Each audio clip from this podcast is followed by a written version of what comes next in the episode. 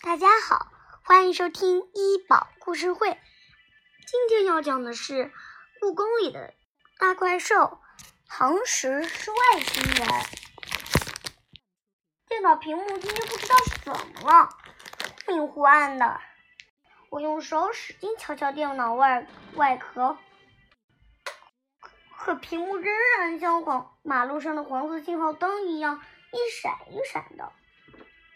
妈妈，这台办公用的电脑，说起来也用了六六七年了，是时候该换台新的了。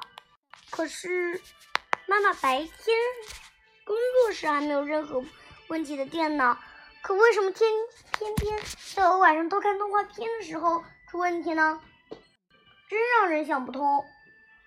不知道是不是我敲的太用力了，突然，啪的一声。电脑屏幕彻底黑了，上面什么画面也没有了。不光是电脑，天花板上的电灯、路院子里的路灯都噼噼啪啪的灭掉了。我一下子陷入了黑暗里。早早就过了游览的时间，故宫里安静的吓人。我简直就像一头雾，闯进了深深的海底。怎么办？我害怕了。妈妈还在仓库里加班整理文物，是不可能这么快回来的。难道就一直这这样在黑暗坐在黑暗中吗？就在这时，耳边响起一个熟悉的声音：“哎，真讨厌！正看到精彩的地方呢。”我吃了一惊，转头去看，只见玻璃窗外一个人正像钟摆一样倒挂在屋檐上。眼睛里闪着白光，谁？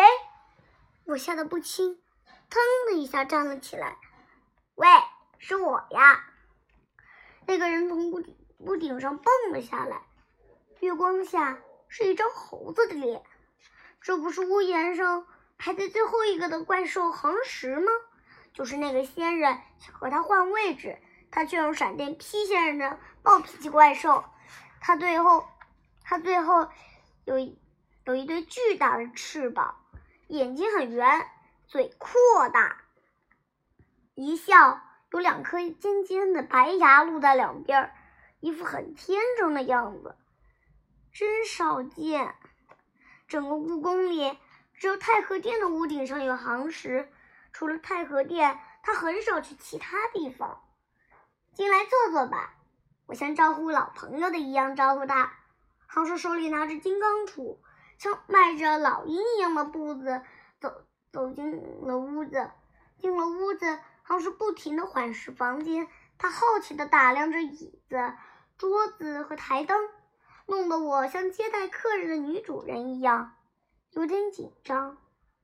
是不是太乱了？我提心吊胆吊胆地说。杭石一耸肩，不过挺好。我只从来没有这么近的看过这些东西，我放下心来。你怎么会离开太和殿来这里？我问。杭氏吸了一口气，回答道：“因为听听到动画片的声音。你刚刚放的是《冰雪奇缘》吧？我早就听说过了。可可可是，一可是一直没有机会看。”今天好不容易有机会看，没想到躲在窗外看到一半就停电了。杭石看起来比我还遗憾，还遗憾。原来是停电了。我点点头，怪不得连院子里的路灯都不亮了呢。整个故宫都停电了吗？只有这个院子停，只有这个院子停电。从房顶上看过去，其他院子的灯还还都亮着。应该是这里的电闸坏了。听起来航石懂的还真不少，真可惜呀！我正看得上瘾呢。我摇着头，不知道什么时候才能有人把电闸修好。那要等到什么时候呀？要不我们自己给电脑发电好了？航石热心地说：“自己发电。”我奇怪地望着他，亏他想得出来。杭石的眼睛亮晶晶的，试试看怎么样？我来给电脑发电。你，对，别忘了，我可是雷公啊！说完，他又小声说：“不过发电的事情还要保密啊，万一被别人知道了，谁都来找我帮忙，那就糟了。你真的行吗？你真的行吗？虽然我知道闪电里蕴含着巨大的电力，但是发电这样的事，真的那么简单吗？”好事拍拍胸脯，没问题，交给我好了。说完，他站了起来，看准了墙上的电源插座的位置，举起金金刚杵，脑足了劲儿。一接着，一道耀眼的白色闪电一下子劈中了电源插座，一时间火星四溅，电脑也砰的一声亮了起来。难道真的成功了？我睁大眼睛。但仅仅亮了一秒钟，电脑屏幕就又呼的黑了下去，没有了动静，闪电也消失了。怎么又黑了？我焦急的问。眼看就要成功了，这好像不太管，不大管用。行时挠了挠后脑勺，突然旁边的院子热热闹起来。这是院长伯伯的院子。今天晚上正好有一群人，叔叔阿姨在那里开会。怎么突然停电了？是啊，突然一下就黑了，电路出问题了吧？找找找值班的电电工看一看吧。真糟糕，刚刚电脑里的资料好像还没有存。我有点困惑的望着航时，怎么旁边的院子也停电了？好是不好意思的耷拉耷拉下脑袋，可能刚才的闪电把电路烧坏了吧？那整个故宫都停电了。如果电路烧坏，如果电路烧坏了的话，应该是……杭氏红着脸，像个做错了事的孩子。原来是这样呀！我就说嘛，发电这。发电可不是那么简单的事情，你也没想到会这样吧？下次可不要这样了，绝对不要，不会有第二次。你可要帮我保密啊，尤其是不能让那梨花知道。那只猫要是知道，一定会把这件事写到故宫怪兽台上，令大家都知道了。那写到故宫怪兽台上。我就没脸见人了。放心吧，我不会说出去的，我向他保证。不过一个人待在黑漆漆的故宫里，我还真有点害怕。你你能不能待在这里，一直等到电路修好，或者等到我妈妈回来？我问行时。没问题，只要你不说出去，什么条件我都答应。唐时放心的坐到我旁边，表情也轻松起来。刚才的动画片真好看，艾莎的冰雪魔法让我想起了很久以前的一个朋友，他叫双鹅，住在青女峰，他会降霜洒雪的魔法，人又很善良。那他现在在哪里呢？不知道啊。自从上次他说要去月亮上看看他哥哥吴刚。我已经一千多年没见到他了。他一边晃着腿，那样子就像个和我差不多的少年。航时也是个动画迷呀。我的梦想就是把迪士尼的动画片全部都看完。他回答：“这是迪士尼吗？除了迪士尼的动画片，我还喜欢雷神电影。要是有机会去迪士尼看。”看，转一转，去好莱坞看看雷神的拍摄地，那就没什么遗憾的了。每个怪兽心中都有一个小小的梦想呢。我心里想，天天马是是坐出租车，斗牛是去动物园，凤凰喜欢看连续剧，航时的梦想主要是看迪士尼的动画片儿，都是些可爱的可爱的怪兽。因为你是雷公，所以才喜欢雷神之雷神电影吗？我又开始好奇了。浩时的头向后靠了靠，靠在自己翅膀上。几千年来，我一直想不明白自己是怎么来的。但是看过《雷神》后，我就明白了。对于我这种连变形金刚都没有看过的女孩来说，太陌生了。难道你和美国的雷神是同一个人？我猜测。不，他长得比我英俊多了。他摇着头。但这部影片给了我一个启示，应该是个外星人。外星人！我张大嘴巴。他叹了口气，点点头。我查过我出生的资料，几乎所有的古书里都是我从一个大蛋里孵出来的。我应该那，我想那应该不是蛋，而是一架椭圆形的宇宙飞船。宇宙飞船？难道你还记得自己在外太空的事？不记得。他摇摇头，我只是觉得我不是一般的怪兽。其他的怪兽从来没有人记载他们是怎么出现的，只有我。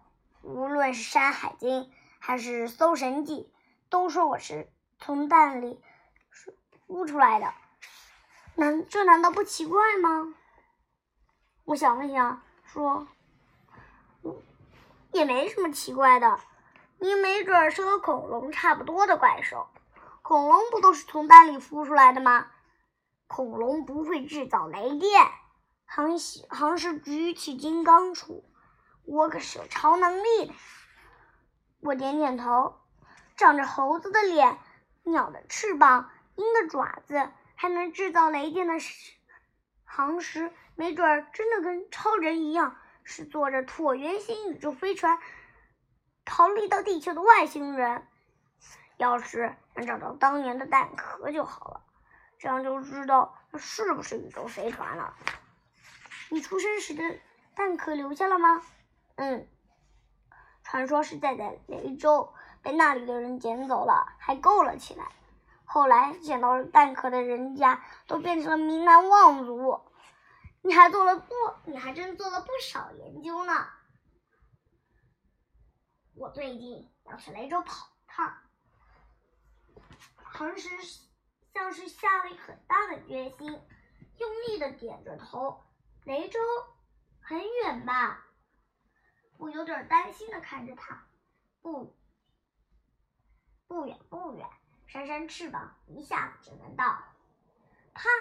我头顶上的路电灯突然亮了，白花花的灯真晃眼啊！接着电脑屏幕、院子里的路灯也都亮起来了。哼！来电了，航时站起来，拍拍身上的羽毛，来电吧。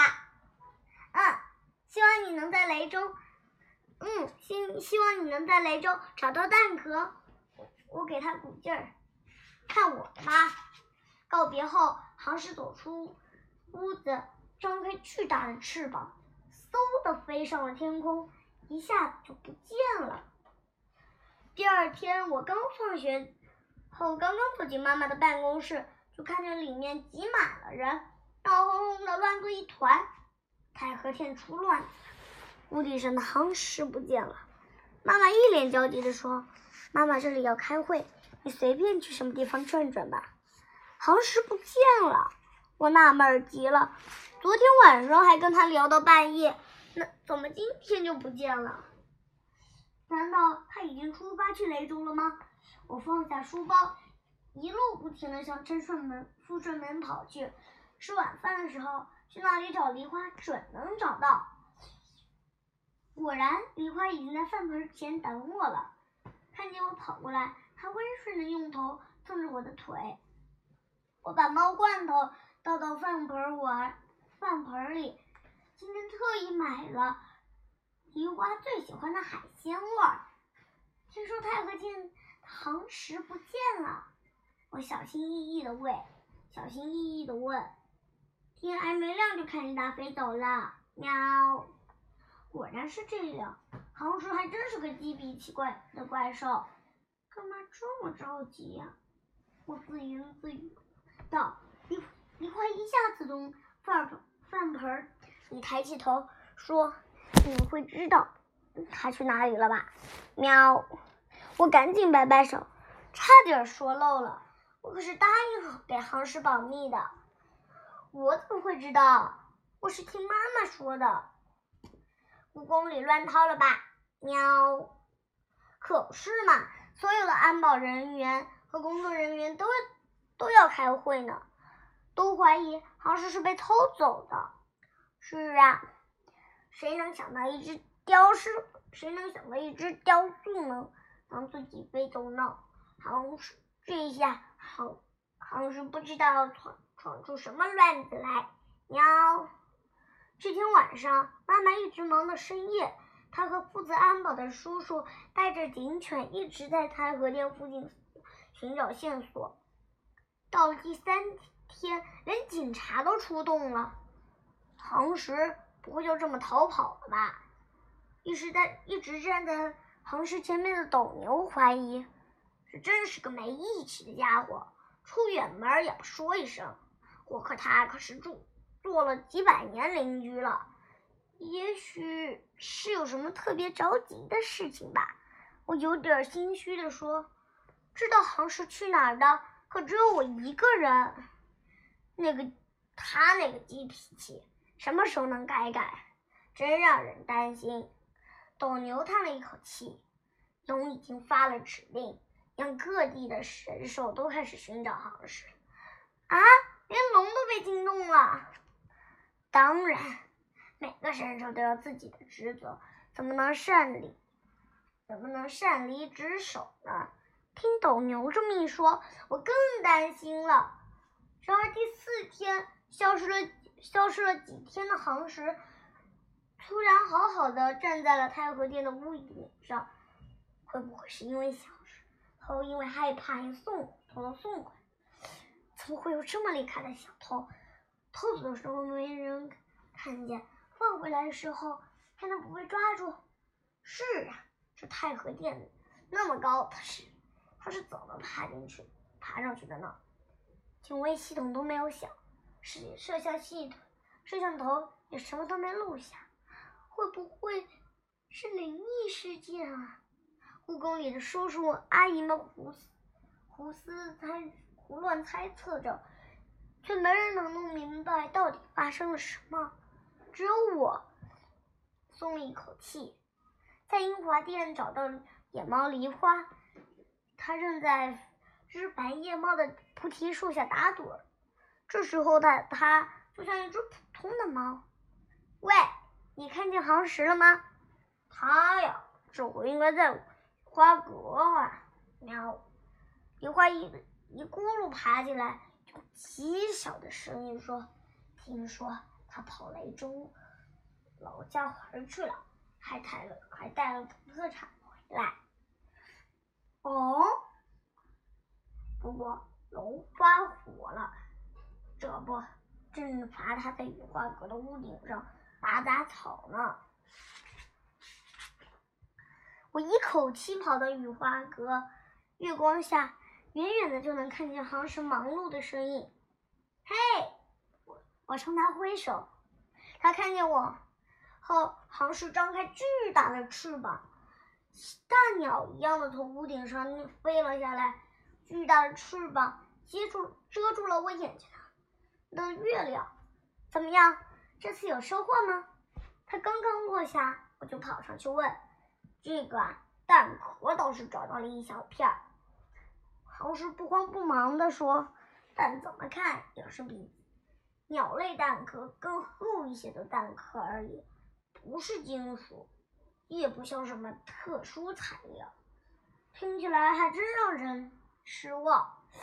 我微微叹了一口气，那片蛋壳是被那人家当宝贝似的，一代一代传下来。听说拿到当蛋壳的那年，他们的祖先出乎意料的做了官儿。家境也好了起来，所以他们就一直被当做神物，每年都要拿出来祭拜。当时说，不过因为时间过得太久，家里无论谁都说不清当时捡到蛋壳的场景了，所以突然，恒石突然加重。我在想，他们不会不会把鸵鸟蛋壳，或者是其他鸟类的蛋壳？误当做是我的壳了呢，你的意思是？我睁大了眼睛看着他。鲁莽的行时不会又有什么新主意了吧？电影里，美国的雷神是在纽约降临的。你不会又想偷跑去纽约吧？倒是真有这个想法。天啊！我大叫一声。难道好他他难道还想引起更大的麻烦吗？这一次说什么我也要猛拦住这个鲁莽的雷公。大家大家好，欢迎收听医保故事会。今天的故事就讲到这里，大家祝祝大家。